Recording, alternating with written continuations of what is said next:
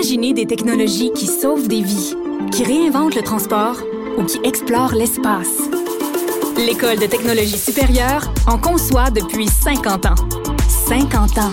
Imaginez la suite.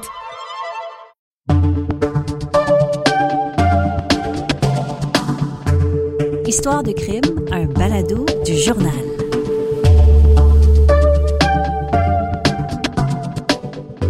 Salut les gars, c'est vraiment un plaisir de vous recevoir pour le premier épisode du balado du journal. Donc, je vous remercie d'être là. Maxime Delan, journaliste aux affaires euh, policières. Michael Nguyen, t'es journaliste aux affaires judiciaires. Valérie Gontier. Je suis journaliste aux affaires criminelles, judiciaires, euh, policières. euh, je fais tout, moi, ici. On est où ici? Est-ce que vous avez le goût d'éternuer comme moi? On est dans la poussière des archives du journal. On est en ce moment au Journal de Montréal, dans le sous-sol. là. On est dans les archives du journal, au 4545 rue Frontenac. Euh, on pourrait avoir l'impression que c'est quelque chose qui a été mis en place juste pour le balado, Euh, mais c'est vraiment les réelles archives. Là. Il y a des, des, des livres avec toutes sortes de... Les de- pages sont jaunes, hein? les pages sont jaunes. Regarde, montre ça. 60 ans d'histoire. Pourquoi on est dans les archives? Ben, c'est parce que nous, on s'intéresse aux faits divers. Puis, ben, on sait que le journal a souvent été comme numéro un niveau faits divers, affaires judiciaires. Hein, c'est vraiment ça qui, qui a le plus dans nos pages. C'est ça qui intéresse beaucoup les Je gens. pense que c'est ça qui intéresse les gens, Mais effectivement. Même moi, je plaide coupable. C'est ça qui m'a amené à euh, couvrir les faits divers. Dès mon jeune âge, j'avais 10 ans à peu près, je lisais le Journal de Montréal et je ne lisais que les faits divers et les sports aussi. Oui. Mais c'est ça qui m'a amené, moi, à couvrir Est-ce les que faits tu lisais divers. ton journal à l'envers? Oui. Ou... Ouais, c'est ça. Et je finissais par les faits divers. Parce que ça fait plaisir aux gens. Exact. Ils aiment lire les affaires criminelles, les affaires policières, judiciaires. Effectivement. Puis, tu sais, des fois, dans notre travail, on a à couvrir des, des sujets d'actualité, mais on a à se replonger dans des archives. Donc, tu sais, des fois, on a à ressortir des archives. Puis, pour euh, les fins du balado, on va avoir un segment archives. Donc, on a Stéphane Allary, qui est un journaliste depuis 33 ans au Journal de Montréal, mais aussi, c'est le patron des faits divers. Il va venir nous parler d'une saga judiciaire que- qui est survenue dans les années 80-90. Avant, toi, Mickaël, tu vas nous parler de quoi? De vol de voiture, puis de délai déraisonnable. Ah, c'est deux sujets assez d'actualité. Max, toi, qu'est-ce qui t'occupe? Un sujet pas mal moins drôle, les féminicides qui frappent le Québec en ce début d'année 2024. Ouais, moi, toi? je, moi, je vais vous parler là, d'un carambolage monstre qui a eu lieu en août euh, 2019. Puis il y a eu un verdict presque cinq ans plus tard, euh, la semaine dernière. Puis euh, c'était très émotif. Je vais vous raconter ça.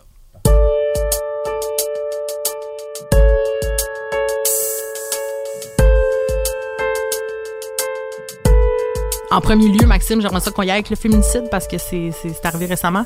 En début de semaine, euh, en fait, dimanche, dimanche, tard dimanche soir dernier, les policiers qui sont appelés dans une résidence de Saint-Basile-le-Grand, un homme qui aurait poignardé, sauvagement poignardé sa conjointe à la gorge, au niveau du cou. Et moi, ce qu'on me dit, la, la femme qui a perdu une quantité phénoménale de sang est transportée à l'hôpital, son décès est constaté. Et là, je- tu sais, moi, je ne fais que ça, couvrir les, les meurtres puis ces trucs-là. Ouais. Puis je me dis, encore, encore. Depuis le début de l'année, c'est le quatrième féminicide à survenir dans la province. Il y a eu celui de Grenby pour Ouais. débuter l'année. Après, il y a eu celui de Pointe-aux-Trembles. Ouais. Il y a eu celui de l'Épiphanie. Puis chaque fois, tu sais, quand j'écris des articles sur des féminicides, c'est parmi les articles qui suscitent le plus de réactions. Je reçois des courriels de lecteurs ou des messages sur mes réseaux sociaux. Il y a des gens qui me disent, ils pleurent carrément en lisant ces articles. Ben, c'est sûr, parce que ces personnes-là, c'est. C'est des sœurs, c'est des amis, c'est des collègues, puis ça, ça, ça, ça frappe l'imaginaire de penser qu'il y a un homme. Puis tu sais, des fois, on va avoir le réflexe de dire « Ah, il a perdu le contrôle », mais c'est une prise de contrôle, puis je parle pas des cas en particulier parce qu'on connaît pas encore l'histoire, mais pour avoir couvert, Michael, t'en as couvert énormément aussi, hein, des procès liés à ça, puis euh, c'est, écoute, nombre de personnes là, en une semaine qui se font laisser, mettons, parce Mhm. que c'est souvent le- la prémisse, là, c'est pas toujours ça, mais, mais c'est souvent comme un élément déclencheur. Personne prend un couteau, personne va égorger sa conjointe. Le, le problème, c'est pas ces gens-là, c'est ceux qui le font, tu comprends-tu? Non, non, mais c'est ça que je te dis. pourquoi est-ce qu'il y a du monde qui réussit à bien gérer ça, mais il y en a d'autres que non? C'est ça qui, qui, qui dé- dépasse Ben, un peu l'entendement. Deux choses. tu sais. La première, c'est que ces gens-là, clairement, ils ont un problème de gestion de la colère ou c'est des gens narcissiques, des gens possessifs. Il y a clairement quelque chose qui marche pas avec, avec, euh, avec eux autres. Ouais.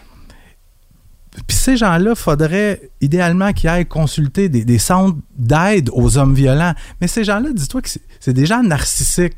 Penses-tu vraiment qu'ils iraient consulter alors que Eux autres, ils se disent, ben non, c'est pas moi le problème, c'est clairement elle. Mais moi, je, je trouve avant tout, tu sais, puis c'est pas nécessairement le cas là, du dossier à sait Saint-Basile qu'est-ce qui s'est passé. Il est beaucoup Je veux parler tôt, des là. féminicides. Bien sûr. de façon générale. Qu'est-ce qu'on dit aux femmes qui sont victimes de violences conjugales? On dit quittez cette relation toxique-là ou cette relation violente-là, dénoncez-le. Sortez-vous de ça.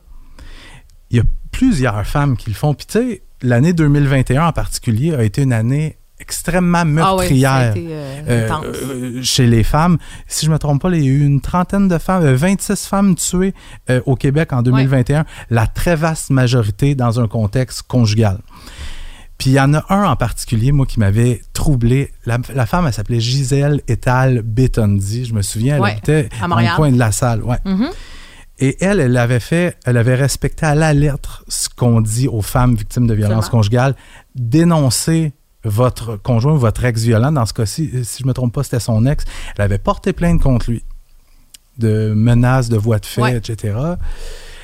Le gars avait été arrêté, avait été remis en liberté. Ben oui. Qu'est-ce qu'on vient faire en remettant le, le gars violent en liberté? Lui, on peut penser qu'il veut se venger, on peut penser qu'il veut reprendre le contrôle sur son, sa conjointe, son ex. Mais en même temps, Max, juste, une seconde pour finir. Cette femme-là avait décidé de, de, de, de se cacher, est allée se cacher chez une de ses amies avec ses trois enfants. Le gars, il l'a traqué pour la retrouver. Il l'a suivi, il l'a trouvé et il l'a tué Ben oui, mais, devant ses mais enfants. toi, tu travailles au Palais de justice de Montréal, OK? Puis tu le sais qu'il y a des salles qui sont dédiées à la violence conjugale. J'ai déjà fait un reportage là- là-dessus, là, les, les constables spéciaux, ils appellent ça le corridor de l'amour. C'est comme ironique, bien sûr, là, parce que c'est tous des trucs liés à la violence conjugale. Est-ce que tous les gens qui passent dans ces salles-là, on va les garder emprisonnés? Ben, c'est ça le problème. Puis ça, c'est la peur des procureurs. C'est ils regardent le dossier. Est-ce que c'est justifié de garder Exact. la personne détenue? Ben des fois non. C'est Sauf que souvent pas des gens criminalisés. on peut pas lire l'avenir. C'est ça qui est difficile. Exact. Mais en même temps, c'est faut penser aux ressources. On dit aux femmes quitter, aller dans des ressources, mais faut se rappeler, c'est pas facile. Quand on était Des fois, les ressources sont pleines aussi. quand on était en couple pendant 15 ans, Ouais. après, c'est de se dire où est-ce que je vais aller? Est-ce qu'elles sont pleines? Puis, faut arrêter, faut enlever cette image que c'est des gens qui sont plus pauvres, c'est plus difficile. La Ah, violence conjugale. C'est là que je suis pas d'accord tout. avec vous. C'est là que je suis pas d'accord avec vous. On dit aux femmes aller dans des centres d'aide et tout ça. Ça, ça devrait pas être la femme qui a à euh, euh, prendre les, Non, mesures nécessaires pour aller se cacher. toi. Ça, c'est, ça, c'est la mesure d'urgence. Oui, c'est une mesure Mais après, d'urgence. quand la personne est accusée, l'homme, bien généralement, quand il est libéré, c'est, il n'y a plus le droit d'aller à son domicile. Puis Ouais. souvent, ce qu'on entend, c'est il dit Ouais, mais c'est chez moi, c'est moi le propriétaire. Ben, c'est pas grave. Elle est résidente là, ben, c'est vous qui allez partir. Puis combien de fois on a vu des, des, des suspects comme ça bafouer les conditions de remise en liberté puis passer à l'acte quand même? Oui, absolument. C'est vraiment fâchant. On aura l'occasion de s'en parler, Max, parce que, tu sais, évidemment, euh, l'année n'est pas terminée. On ne souhaite pas qu'il y ait d'autres drames. Puis il va y avoir aussi peut-être des procédures judiciaires qu'on pourra suivre. Euh, Mais euh, juste peut-être pour finir, je sais qu'en 2021, ça a été une année particulièrement meurtrière. On le disait, je pense 17 femmes qui avaient été tuées dans un contexte conjugal. Puis il y avait beaucoup de gens qui mettaient ça, euh, mettaient cette violence-là sur le dos de la pandémie. Parce que les gens étaient chez eux, on ne pouvait pas sortir. Et les chiffres, ça a descendu dans les années suivantes. L'année passée, 7 femmes tuées dans un contexte conjugal durant toute l'année au Québec. On est déjà rendu à 4. Ah on n'a pas fini le mois de février. non, non, euh, c'est vraiment inquiétant. Puis on va, va espérer que l'année se, se déroule bien, là, parce qu'on on l'a vécu, on l'a travaillé cette année-là, 2021, ça n'arrêtait pas. Euh, Il y en a eu des Mais- fois plus qu'un par semaine. Féminicide. tu sais, est-ce que c'est, ça, ça serait une, une idée envisageable de mettre un bracelet électronique à systéma- de façon systématique Mais à tous les quoi, gens Max? accusés de On pourra s'en parler de ça parce que moi, j'ai écrit un article cette semaine dans le Ah. journal sur un gars qui avait un bracelet puis qui a réussi à l'enlever. Ouais. Donc, à suivre. Il y a d'autres choses sur lesquelles je travaille à ce niveau-là. Peut-être qu'on va s'en parler la semaine prochaine. ça marche.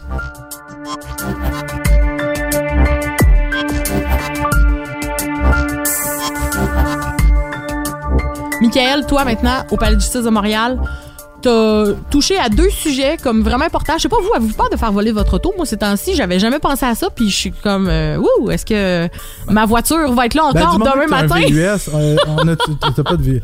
Moi, j'ai un VUS. Un beau soccer mom, là, dans, dans ma cour arrière. Euh, Ben, 90 000 véhicules volés l'ont passé à travers le Canada. ouais. c'est c'est pas- un fléau. C'est pas loin d'une trentaine par jour à Montréal. Exactement. C'est Puis, un gros on espérait qu'on pourrait espérer que la justice euh, passe son chemin. Puis là, Michael, cette semaine, tu as eu un cas où la justice a échoué. Exactement. Donc, un mois d'enquête policière qui est tombé à l'eau. C'est trois jeunes hommes, trois Montréalais, qui faisaient partie d'un réseau de vol de voitures. Leur méthode était très, très, très simple. Ils vont louer des voitures de luxe dans, chez des, dans des magasins Concessionnaire. concessionnaires, ouais. location d'auto.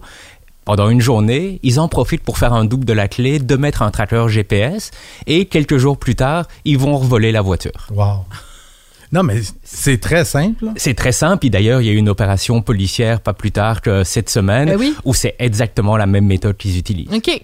Qu'est-ce qui s'est passé en cours précisément dans ce cas-là? Pince, pour reprendre l'expression, ça a bretté dans le manche. Littéralement, pendant des mois, il ne s'est rien passé. Sauf que, depuis l'arrêt Jordan, Exact. rendu il y a en 2016, Je veux juste, euh, parenthèse, peux-tu expliquer, il y a des gens Pas qui nous écoutent? quoi l'arrêt la Jordan, c'est justement, c'est un arrêt qui dit que, de la Cour suprême du Canada, qui dit Ouais. que quand une personne est accusée, ben, il doit être jugé dans un certain délai. Parce Ouais. que sinon, c'est trop long, et si c'est trop long, ben, faut ordonner l'arrêt des procédures. Mais dans ce cas-ci, est-ce que euh, le juge a. Est-ce que c'est la, la couronne qui est à blâmer? Est-ce que c'est est-ce qu'on ce qu'on a pu déterminer? Des fois, ça arrive. Hein, En fait, fois. c'est tout le monde qui est à tout blâmer le monde là-dedans. est à blâmer. Premièrement, la couronne. Elle n'a pas fait son travail. Ils ont mis une procureure de la couronne qui n'était pas spécialisée là-dedans. OK. Attends un peu. Je, là, je fais l'avocat du diable, mais tu viens de nous parler du modus operandi qui était ultra simple. Si le mo- modus operandi est ultra simple, il me semble que euh, ça doit être un dossier quand même simple. Mais non, mais Max, à pas même ça marche. là, Hey, honnêtement, hey, pour couvrir. Non, mais pour. C'est un dossier des- simple. Non, mais pour couvrir la justice, Mick, tu le sais, c'est quoi, là? Ça prend des ordonnances. Ça prend des. Exactement. Tu pour faire des perquisitions. Ça prend. euh, ils vont après euh, aller euh, challenger euh, la. la tu sais, quand. Le truc de possession, Mick, comment ça s'appelle? La chaîne de la possession. chaîne de possession. Ah, mais là, Mais dans, ce cas-ci, dans ce cas-ci, c'est un dossier le- relativement les simple. policiers, tous leurs moindres gestes est scruté à la loupe par les avocats de la défense. Là. Mais attendez, attendez. Ici, dans ce cas-ci, on va faire ça clair, là. C'était simple. Un mois d'enquête. C'était long, mais c'était pas compliqué. On parle d'agents de filature, des agents, des policiers de l'Ontario Ouais. également qui Ah étaient oui, impliqués hein. là-dedans. Donc, c'était une affaire simple, mais qui était longue. Parce que le procès allait durer plusieurs semaines, Ouais. tout simplement parce qu'il devait faire défiler tous les policiers, tous les agents de filature. Exact. On parle d'un procès de trois semaines environ. Ce qui est quand même difficile d'avoir des dates pour un procès de trois semaines. Exactement. C'était prévu à pour mai. Précisément. Sauf que dans ce cas-ci, les délais, c'était 18 mois maximum. La couronne, malheureusement, ça lui a pris 20 mois pour réaliser qu'ils n'avaient pas la bonne procureure dans le dossier. Parallèlement, il y a eu la pandémie. Il y a eu tous les problèmes dans la justice avec le manque de personnel. Des choses qui sont reportées, des choses qui ne peuvent pas procéder. Quand on parle aussi, il y a eu un conflit entre la juge en chef de l'époque et le ministre de la Justice Ouais. qui a fait que les juges y siégeaient moins. Résultat, ça a donné tous les ingrédients pour que tout tombe à l'eau et trois accusés, ben, ils s'en sont sortis sans aucune conséquence. Donc, là, les euh, policiers, ils savaient c'est qui. Ils les connaissent, Mhm. ils ont la preuve, ils ont les photos, les vidéos, tout ce qui manquait. Fait que la preuve était béton. La preuve était assez béton. Mais tu sais, mets-toi dans la peau de monsieur, madame, tout le monde, ou tu sais, qui est assis devant son ordinateur ou son, qui tient son cellulaire, qui nous écoute, qui dit Tu me dis que la preuve est béton, euh, mais que là, il y avait la pandémie ou des conflits avec la juge en chef et tout ça. La personne, là, euh, monsieur, madame, tout le monde, il n'y en a rien à battre du Mais conflit monsieur, avec madame, la tout le monde juge. doit comprendre que la justice, là, c'est pas simple. Tu sais, c'est pas juste monsieur a fait ça, maître machin représente euh, l'État, maître machin représente monsieur. On va aller devant un juge, puis on va. t- C'est pas de En même fait- ça marche. Il y a des délais, il y a des, des centaines de Ce dossiers que j'explique, par salle à chaque Souvent, jour dans les palais de justice. la justice, c'est quoi? C'est, mettez-vous en tête, c'est comme un grand orchestre et pour que ça roule, il faut que tout le monde soit prêt. Absolument. Puis même le joueur de triangle, on se dit c'est peut-être le, il est peut-être pas aussi important que le premier violoniste, Parle pas contre le joueur de triangle. mais justement, s'il est pas là, ben il y a pas de concert. Ah oui, tout le monde est comprends. important.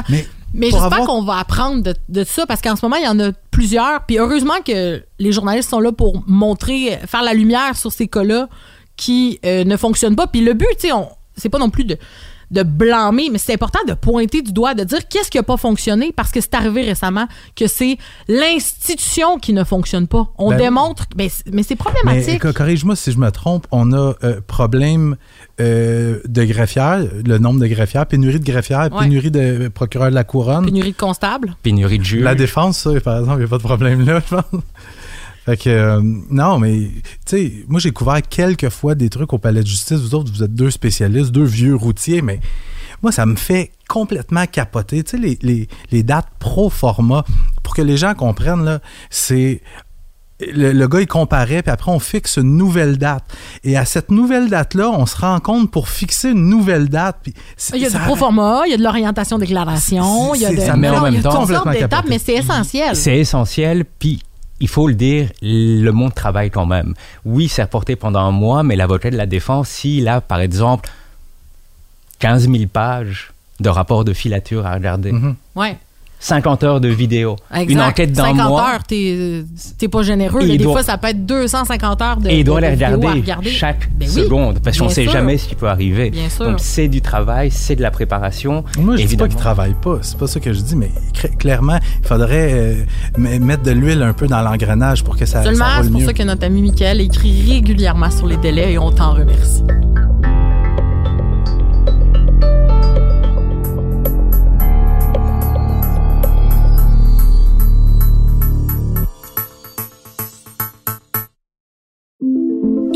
Des technologies qui sauvent des vies, qui réinventent le transport ou qui explorent l'espace. L'École de technologie supérieure en conçoit depuis 50 ans. 50 ans. Imaginez la suite.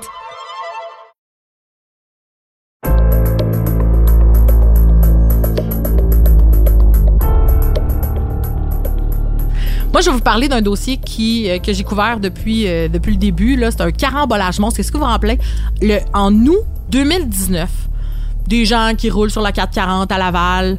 Si vous allez à Laval, vous le savez que lorsque la bretelle... La 440 pour la 19, c'est ça? C'est vers la 15, pour aller prendre l'autoroute 15. Ouais.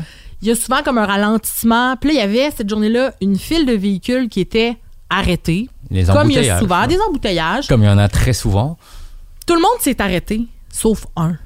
Sauf que celui qui s'est pas arrêté Il fait conduisait 53 pieds. c'est un, ça. un camion avec sa remorque. C'est un poids lourd. Il est rentré dans le tas à 100 km, presque 100 km heure et il a causé quatre morts. Jagmeet Grewal a été condamné vendredi dernier, euh, vendredi passé en fait, euh, au palais de justice de Laval. Ça faisait, il a été reconnu coupable de négligence criminelle. Donc ça faisait presque cinq ans que le drame était survenu.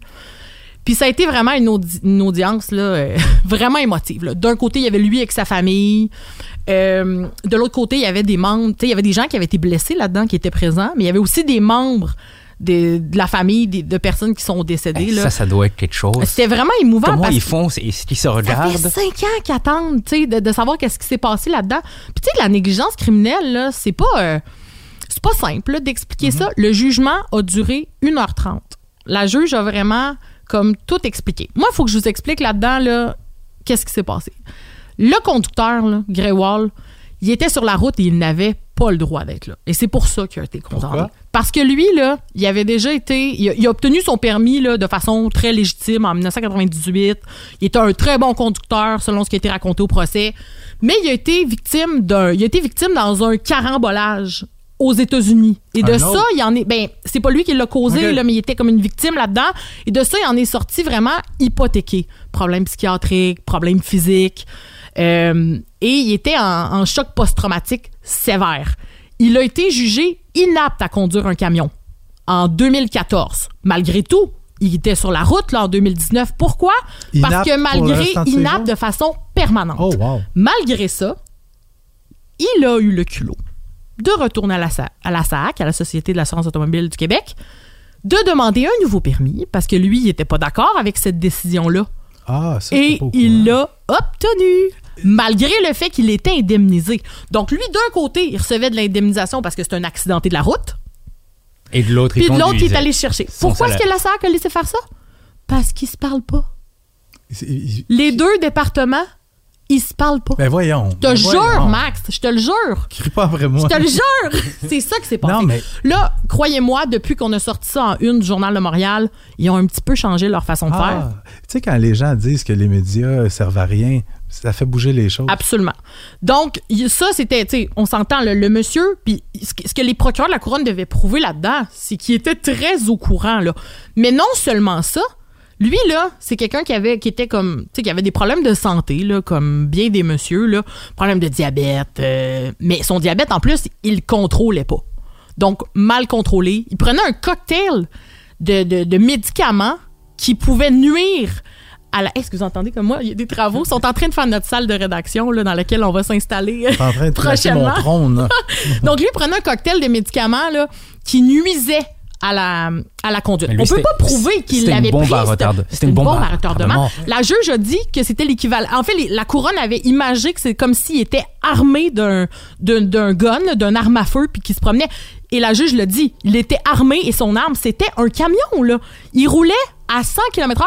Et ce qui est, ce qui est, ce qui est incroyable dans ce Pourquoi a procès-là? Pourquoi il n'a pas freiné? ben, on le sait pas. C'est ça l'affaire. On, on le sait pas qu'est-ce qui s'est passé dans la cabine de ce camion-là. Il y avait pas de caméra, Il, il l'a rien, jamais mais- dit. Non, il y avait pas de Dis-moi, caméra. Val, tout ça, là, Oui. cinq ans, t'as parlé à des victimes. Ouais. Tout le long, tu les as suivies.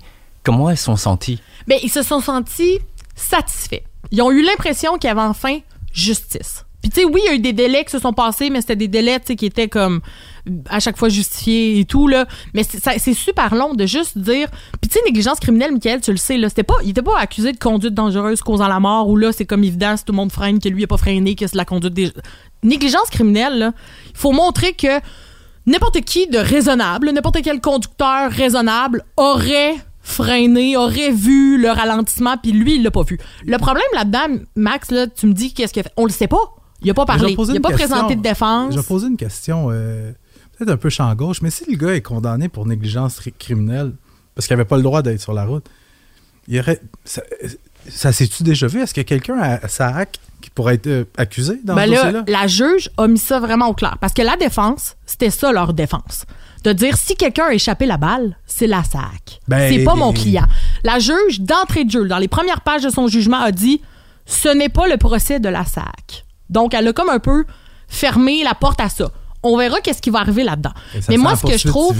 Ben, à- on verra. Les, les- les- les familles pourront faire ce qui- ce qu'ils ont à faire avec ça euh, à ce niveau-là. Puis, mais moi, ce que je trouvais comme important de, de rappeler, c'est que ce monsieur-là, il était conscient qu'il n'avait pas le droit de, de conduire, Puis mais il avait ça, surtout menti. Parce que une pers- un conducteur là, qui souffre de diabète se doit de le divulguer à la SAC d'abord. Il l'a pas fait en prenant son nouveau permis.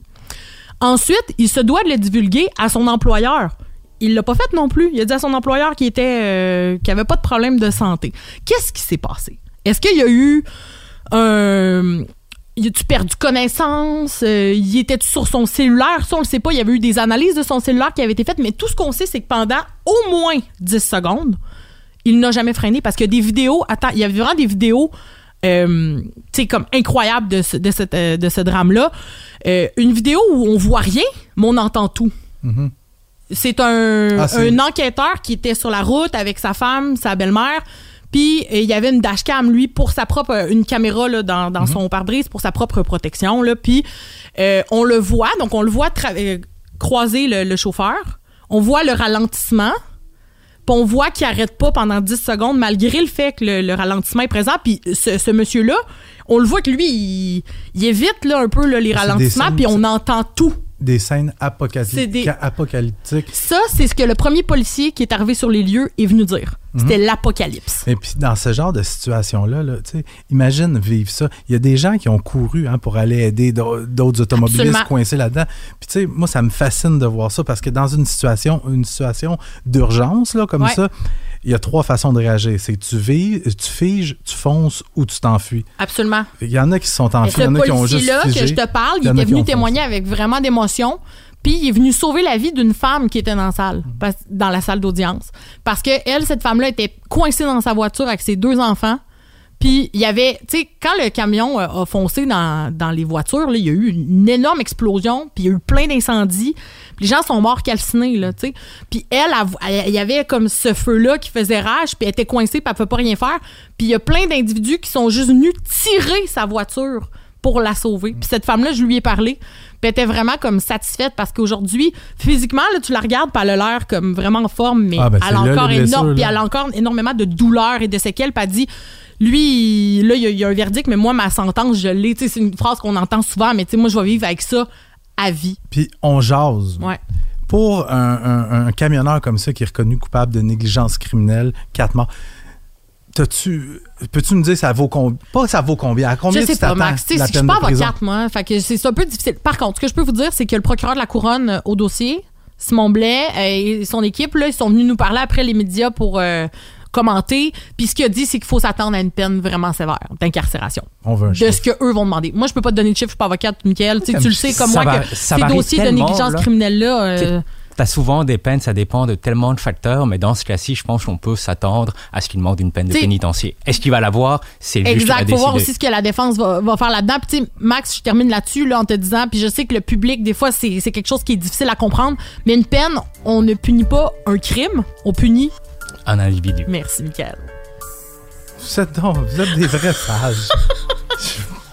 hey, mais Hey, c'était le ben, fun. le nous, fun on se reparle la semaine prochaine, mais avant qu'on que, le- que ça se termine, on va quand même se replonger dans nos archives avec Stéphane Allary qui va venir nous parler d'un cas qui est vraiment incroyable, qui est survenu dans les années 80, puis c'est échelonné jusque dans les années 90, là, une histoire drôle. euh, de Stéphane, meurtre. il va parler d'un d'un sujet que on n'était pas encore au monde. Ben, on était au monde, mais on c'est était quoi? pas vraiment bien, bien vieux. Non, c'est ça. Effectivement.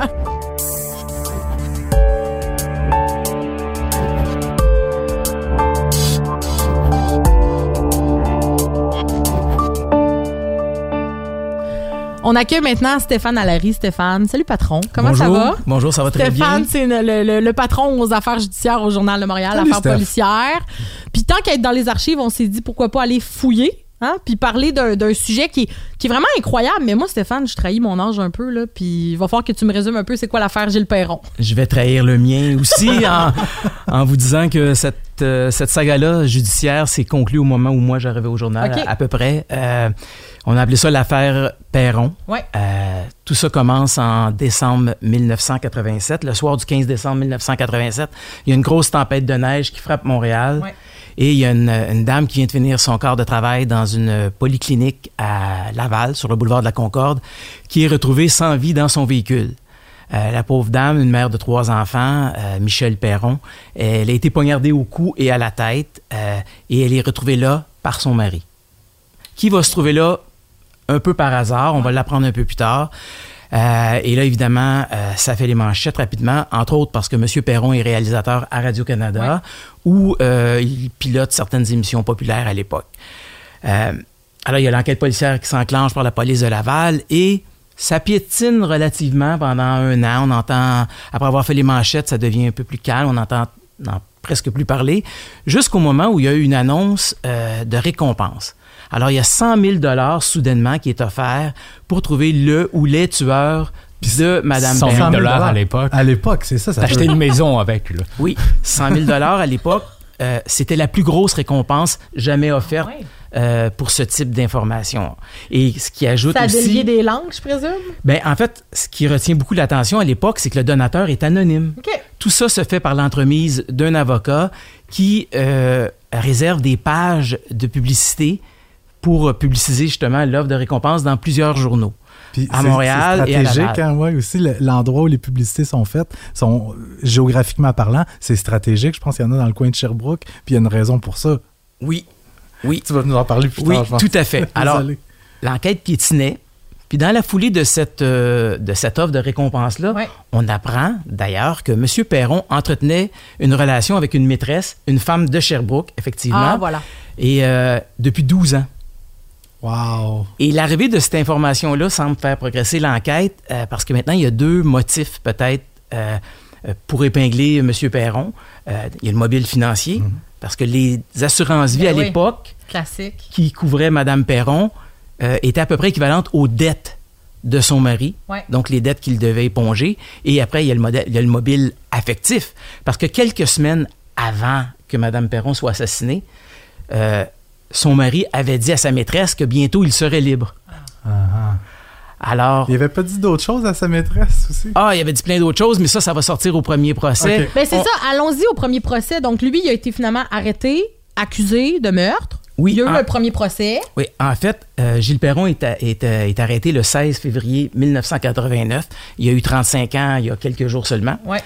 Euh, Mais tu Accusé- peux peut-être nous expliquer sur quoi les policiers se basent pour l'arrêter? accusé de meurtre prémédité. Ouais. Ben, c'est un peu ça. Là. C'est, euh, ce qu'on va découvrir lors du procès qui se tient euh, en 89, dans la même année, c'est que les versions de M. Perron diffèrent selon à qui il parle. OK. OK? Donc, dans sa déclaration spontanée au policier, là, le soir même, après avoir découvert le, le corps de sa femme euh, dans la voiture, il vient dire qu'il était parti faire des commissions. là, il il s'en allait acheter un cadeau de Noël à sa femme et il est tombé en panne euh, à moins d'un kilomètre de la clinique. Donc, il a décidé de marcher jus- jusqu'à la clinique pour aller rejoindre sa femme. Quand il arrive, raconte-t-il à l'époque, Madame est en train de déneiger son véhicule à l'extérieur de la clinique. Elle a fini de travailler. Mais Madame s'est aussi, euh, a aussi verrouillé les portes en laissant son véhicule qui roulait, mais les clés à l'intérieur. Il y a beaucoup de coïncidences. en Beaucoup de coïncidences. 40 ans. Monsieur Perron, apparemment, décide à ce moment-là de retourner à son véhicule où il avait laissé son trousseau de clés, haute coïncidence, et sur lequel il y avait un double de la voiture de sa femme. OK.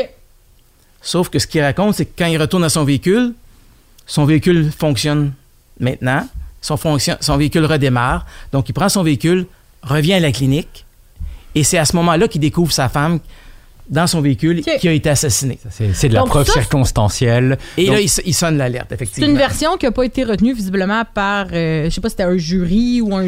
C'est- C'était effecti- c'est effectivement un, un jury. Et euh, ce que la poursuite euh, étale, justement, c'est qu'il y a, des, il y a, des, il y a différentes versions. Euh, à un moment donné, il a dit qu'il avait laissé son véhicule en panne dans le stationnement d'un centre commercial. À un autre moment donné, il dit qu'il l'a laissé dans un garage SO sur le boulevard euh, de la Concorde. Euh, C'est le genre de détail que tu te souviens d'habitude quand ta Oui. femme est oui, assassinée. mais en même temps, dans l'énervement, euh, on sait pas. Et c'est pas toujours au policier. Parfois, c'est à des amis, parfois, c'est à- au policier. Euh, quand la position du corps, quand il retrouve sa femme, à un moment donné, il dit qu'elle est sur le siège avant euh, de son propre véhicule, le siège passager. Et à d'autres moments donnés, il dit à une, à une femme, à une connaissance, qu'il l'avait retrouvée sur la banquette arrière. En fait, au procès, il y a un spécialiste euh, des projections de gouttelettes de sang, un spécialiste du laboratoire de sciences judiciaires, qui vient établir hors de tout doute que madame La était sur le siège euh, passager à l'avant du véhicule lorsqu'elle a été poignardée. Donc, finalement, reconnu coupable dans un premier procès. Oui. Effectivement, les a ju- l'archive ici. Oui, c'est ça, ça a fait les manchettes Un- là, constamment. Ouais. Alors, il est reconnu coupable. Euh, effectivement, c'est des preuves circonstancielles, hein, on le disait tout à l'heure, euh, et lui ne témoigne pas à son procès. Comme c'est son droit. Comme c'est son droit, tout à fait. Il ne témoigne pas.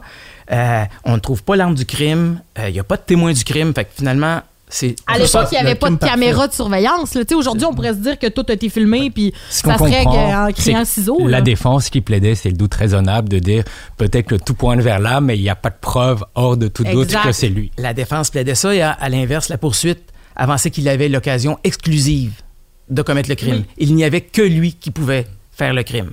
Alors, il est trouvé coupable. Ouais. Ce qu'on lit dans les journaux à l'époque, j'ai un, un regretté collègue, Rodolphe Morissette, qui était une, une légende du journalisme judiciaire, raconte que pendant tout le procès, M. Perron avait l'air un peu au-dessus de ses affaires, euh, qui s'empêchait pas de rigoler euh, à l'occasion. Quand le verdict tombe, il est livide il est consterné. Euh, il s'en va directement en prison pour 25 ans. Ses avocats sont en furie. Euh, quelques minutes après la tombée du verdict, ils annoncent déjà qu'ils vont aller en appel. Ouais. Puis c'est ce qui a donné lieu à une- au fait que c'est devenu une saga. Ça aurait pu se terminer là, ce procès-là, mais non, là, ça a continué. On est allé en Oui. cour d'appel, Oui, tout à fait. deuxième procès. Oui. Ce que j'ai oublié de mentionner, Ouais. c'est que lorsqu'il a été arrêté, M. Perron, en février 89, il est arrêté quelques jours seulement avant de se remarier. Oh. Deux mois après le décès violent de son épouse. Avec la même madame? Non, pas avec sa Ah, maîtresse, une autre. Oh. Alors, deux mois après le décès violent de son épouse, il commence à avoir une relation avec euh, Claire Léger, qui est une héritière des rôtisseries Saint-Hubert. Et pendant le procès, ce qu'on va découvrir, c'est que le fameux 100 000 là, en fait, c'est dans le procès, mais aussi c'est avancé, c'est que c'est, c'est son frère, qui est président de la chaîne, euh, qui, a, qui aurait fait l'offre euh, du 100 000 parce que lui, il voyait pas d'un bon œil euh, que sa sœur commence à entretenir une relation et qu'il finisse par se marier avec M. Perron. Qu'il y avait Euh, déjà des doutes, le frère. Il y avait déjà des doutes. Même euh, M. Léger va même participer d'une certaine façon à l'enquête. Il va rencontrer Gilles Perron dans une chambre d'hôtel euh, du Sheraton à Laval à un moment donné pour essayer de le faire parler. Tout ça est enregistré par les policiers qui sont dans la chambre à côté. Alors, ça, c'est un peu le, le- Ouais. la scène au premier procès et finalement, il est trouvé coupable. Euh, ses avocats euh, vont en appel. Ils déplorent entre autres que euh, on a fait une preuve de mauvais caractère en faisant témoigner la, la maîtresse et ainsi de suite. Mais ce qui va euh, amener la Cour d'appel à ordonner la tenue d'un nouveau procès, c'est qu'il y a des faits nouveaux. On appelle ça des faits nouveaux. C'est qu'il y a deux témoins sortis d'à peu près nulle part, on ne sait pas d'où, une mère et sa fille, qui viennent dire. euh, en fait, c'est la fille, puis la mère corrobore certains passages. La fille vient dire qu'elle, elle a vu une voiture, une grosse voiture arriver en trombe dans le stationnement, à peu près au moment du meurtre, voir deux hommes en sortir et se précipiter vers une petite voiture, qui pourrait être celle de Mme Perron? Alors, tout ça suffit à la Cour d'appel pour ordonner un nouveau procès. Parce qu'il n'aurait plus l'opportunité exclusive si c'était avéré. Possible, mais en fait, c'est que ce que la Cour d'appel statue à ce moment-là, c'est que ces faits nouveaux-là doivent être bien évalués par un jury. Arrive le procès, et cette fois-là, euh, Perron décide de témoigner. Ouais, on va sait déjà, il va être acquitté. Mais à ce procès, euh, euh, Perron va témoigner. Euh, évidemment, il va clamer son innocence. Changement de stratégie. Ouais, il va clamer son innocence, mais il va reconnaître, et je reprends son expression à l'époque, qu'il a monté un énorme bateau à sa maîtresse. En fait, il dit c'est pas une maîtresse, c'était pas ma maîtresse, c'était une simple aventure. Je vous rappelle De que ça- 12 ans? De 12 ans, c'est ça que j'allais dire. C'est exactement ça ce que j'allais dire. Et, euh, et, et c'est ça. Et, et il avoue à ce moment-là que ce qu'il racontait à sa maîtresse, c'est qu'il était, faisait partie de la police secrète à Ottawa et qui euh, devait participer à des opérations antidrogue de par le monde et que c'est un peu pour ça qu'il ne pouvait pas la voir régulièrement. Il était souvent parti à l'extérieur. Euh, la dame vient aussi raconter qu'il lui avait dit qu'il y avait deux filles, alors qu'il y avait trois enfants, mais deux filles, dont une handicapée. Donc, tout ça un peu pour la, la tenir à distance de, euh, de sa propre famille. Euh, Qu'est-ce qu'il lui dit aussi? Euh, alors, ah oui, quand finalement il commence à entretenir la nouvelle relation avec Madame Léger et qu'il veut se débarrasser de sa maîtresse, alors soudainement, il lui dit qu'il est gay. et que son amant est jaloux. Quelle histoire! Alors, Et il s'est compliqué la vie. c'est ça, tout à- fait. Mais au bout du compte, être menteur, ça fait pas nécessairement de vous un Ça tueur. fait pas toi une soirée, effectivement. Ouais. Alors, au terme de ce deuxième procès, les jurés ont délibéré une vingtaine d'heures. En fait, le jury, à ce moment-là, a quand même pris les choses au sérieux. Euh, La cour s'est même déplacée dans le stationnement de la clinique médicale parce qu'il y a des, euh, des membres du jury qui voulaient évaluer certains témoignages qu'ils avaient entendus de témoins, là, d'une une secrétaire de la, de la clinique qui avait vu euh, des déplacements. Alors, ils voulaient voir évaluer un peu la crédibilité de ce qu'ils avaient entendu.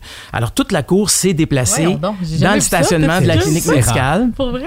Alors, et euh, finalement, au bout de 20 heures de délibération, comme je disais, euh, M. Perron est acquitté. Mais ça, c'est pas fini là. Non, ben, Il y a quand- eu un procès civil après. oui. En fait, quand il sort, M. Perron, il était mis aux larmes. On le voit un peu, on le voit un peu sur cette photo-là. là. Il, y a Ouais. les, il y a les yeux rouges.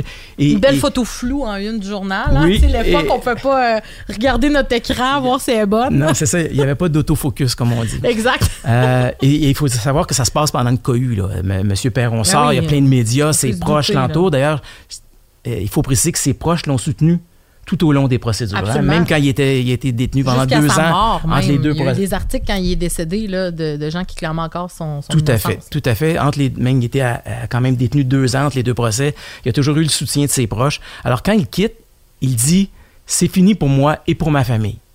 Sauf que comme tu disais, euh, Valérie, c'est pas tout à fait fini parce que lui, mécontent d'avoir été poursuivi, il décide d'entamer des poursuites civiles contre le procureur de la couronne lors du premier procès et contre la police de Laval. Wow. Et là, c'est un procès assez fleuve qui se tient autour de, de l'année 2000.